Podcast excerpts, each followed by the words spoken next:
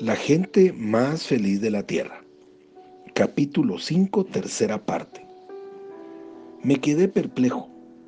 En la iglesia pentecostal armenia, puesto que acudía a la iglesia toda la familia, el número de hombres y mujeres era más o menos el mismo. Aquí en la carpa todos estaban sentados juntos sin división de sexo ni edad y por ello no había advertido el fenómeno hasta este momento.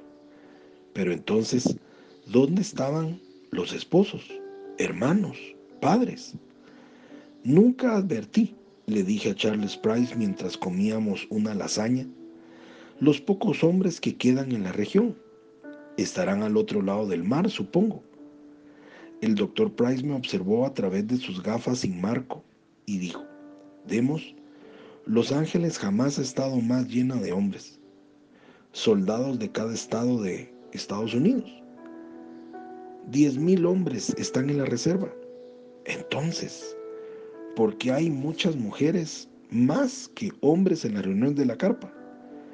El doctor Price echó la cabeza hacia atrás y rió hasta que un grupo de marines que estaba en la mesa al otro lado de la sala se volteó a mirarlo. Dios bendiga tu inocente corazón armenio, me dijo. Hay siempre muchas más mujeres en esta clase de cosas. Muchos americanos consideran la religión, no sé, como para afeminados. Quizá para mujeres y niños pase. ¿Has oído hablar alguna vez de una sociedad misionera de hombres? ¿Un grupo bíblico de hombres? Las mujeres son la iglesia en América, demos.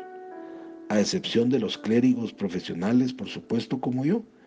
Pero todo el trabajo voluntario, todo el entusiasmo, toda la vida son las mujeres. Durante varias noches, las palabras de Charles me mantuvieron despierto. Me movía en la cama mientras Rose, que necesitaba dormir, me pidió que me trasladase al sofá de la sala. Que las mujeres siempre sirven y aman al Señor, yo estaba acostumbrado. La iglesia armenia había tenido siempre sus profetisas, pero los hombres eran los primeros en moverse los ancianos, los estudiosos de la Biblia, los maestros, los responsables de la educación religiosa de los niños. ¿Cómo pudieron los hombres americanos, tan vigorosos y llenos de éxito en otros aspectos, haber abandonado el más alto llamado de todos? Por mucho que lo intenté, no pude comprenderlo. El primero de noviembre de 1944, nació nuestra segunda hija, un pequeño querubín de cabellos negros con unas pestañas negras tan largas que cepillaban sus mejillas. Por supuesto, cada bebé es especial, pero había algo en este que me impresionó a mí y a todas las enfermeras del hospital que se apiñaban en la ventana de la sección de cunas del hospital de Downey. La llamamos Caroline. Cuando Rose y yo, con Richard y Jerry, Junto a nosotros la llevamos al frente de la iglesia de Goodrich Boulevard y nos arrodillamos en la pequeña alfombra para recibir la tradicional bendición para los infantes. Yo creí que iba a reventar de orgullo por mi familia. Pero por supuesto, desde el principio Caroline fue el bebé mimado de mamá. A mamá se le iba haciendo cada vez más difícil andar, incluso los cortos pasos que separaban su casa de la nuestra. Por ello, Rose la llevaba a la niña y la vestía varias veces al día y mamá fue quien descubrió que por una de sus curiosas habilidades, lo pronto que sonreía, lo prisa que rodaba por sí misma, lo pronto que empezó a sentarse. Incluso proclamaba que a los cuatro meses ya había escuchado llamarle claramente Sarowi, pero nadie más consiguió comprobar tal maravilla.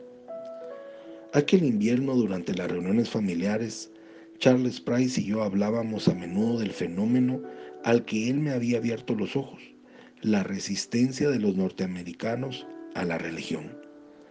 Tampoco yo le conté otra cosa que había notado en nuestra iglesia. Cuando un hombre comienza a tener éxito en los negocios, comienza a dejar de venir a la iglesia. Lo he estado observando una y otra vez. Muchas veces, le dije, había visto a toda la congregación sobre sus rodillas cuando se tenía que amortizar una hipoteca o si un hombre necesitaba un préstamo del banco. Pero cuando el mismo hombre de negocios comenzaba a subir, la iglesia que había luchado con él en los tiempos difíciles ya no lo veía más. ¿Por qué ha de ser así? El doctor Price reclinó hacia atrás su asiento. Sé la respuesta que dan las iglesias. Los éxitos mundanos apagan el espíritu. Dios y mamón y todo eso. Pero esa respuesta no me satisface. Hizo correr sus dedos entre su ralo pelo grisáceo y dijo, ¿qué respuestas dan las iglesias para los hombres y mujeres que se enfrentan a la horrenda complejidad del mundo moderno de los negocios? Hombres cargados con tremendas responsabilidades de cuyas decisiones dependen los empleos de centenares de personas. He visto venir a mil hombres como estos demos y francamente ni siquiera conseguí entender sus preguntas. ¿Qué sé yo de contratos laborales y congelación de precios? No he tenido experiencia alguna en cuestión de negocios.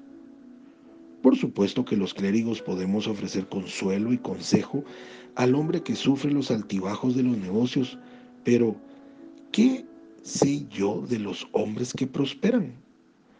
Los mismos necesitan de Dios, pero los ministros como yo ni siquiera conocemos el lenguaje para hablarles. Otras veces nuestras conversaciones eran más alegres. Demos, me dijo una vez, estás a punto de ser testigo de uno de los mayores sucesos que fueron predichos en la Biblia, y su espíritu se derramará sobre toda carne. Esto sucederá en tu tiempo, Demos, y tú jugarás un papel muy importante en ello. A mí siempre me sobresaltaba la forma en la que el doctor Price proclamaba sus profecías. En la tradición de mi iglesia, un suceso profético era un movimiento de Dios muy especial que estremecía los cuerpos de los hombres, les hacía levantar sus voces e imponer un completo silencio entre los que escuchaban. Pero el doctor Price era capaz de expresar las más tremendas afirmaciones con el mismo tono de voz que usara para pedir que le pasasen la sal. La única parte que yo puedo tomar, doctor Price, es respaldar económicamente evangelistas como usted. Y hizo un movimiento de cabeza. No será así. No a través de predicadores profesionales. Toda carne es lo que nos dice Isaías. Esto va a suceder espontáneamente por todo el mundo, entre los hombres y mujeres comunes, gentes de oficina, tiendas y fábricas. Yo no viviré lo bastante para verlo, pero tú sí.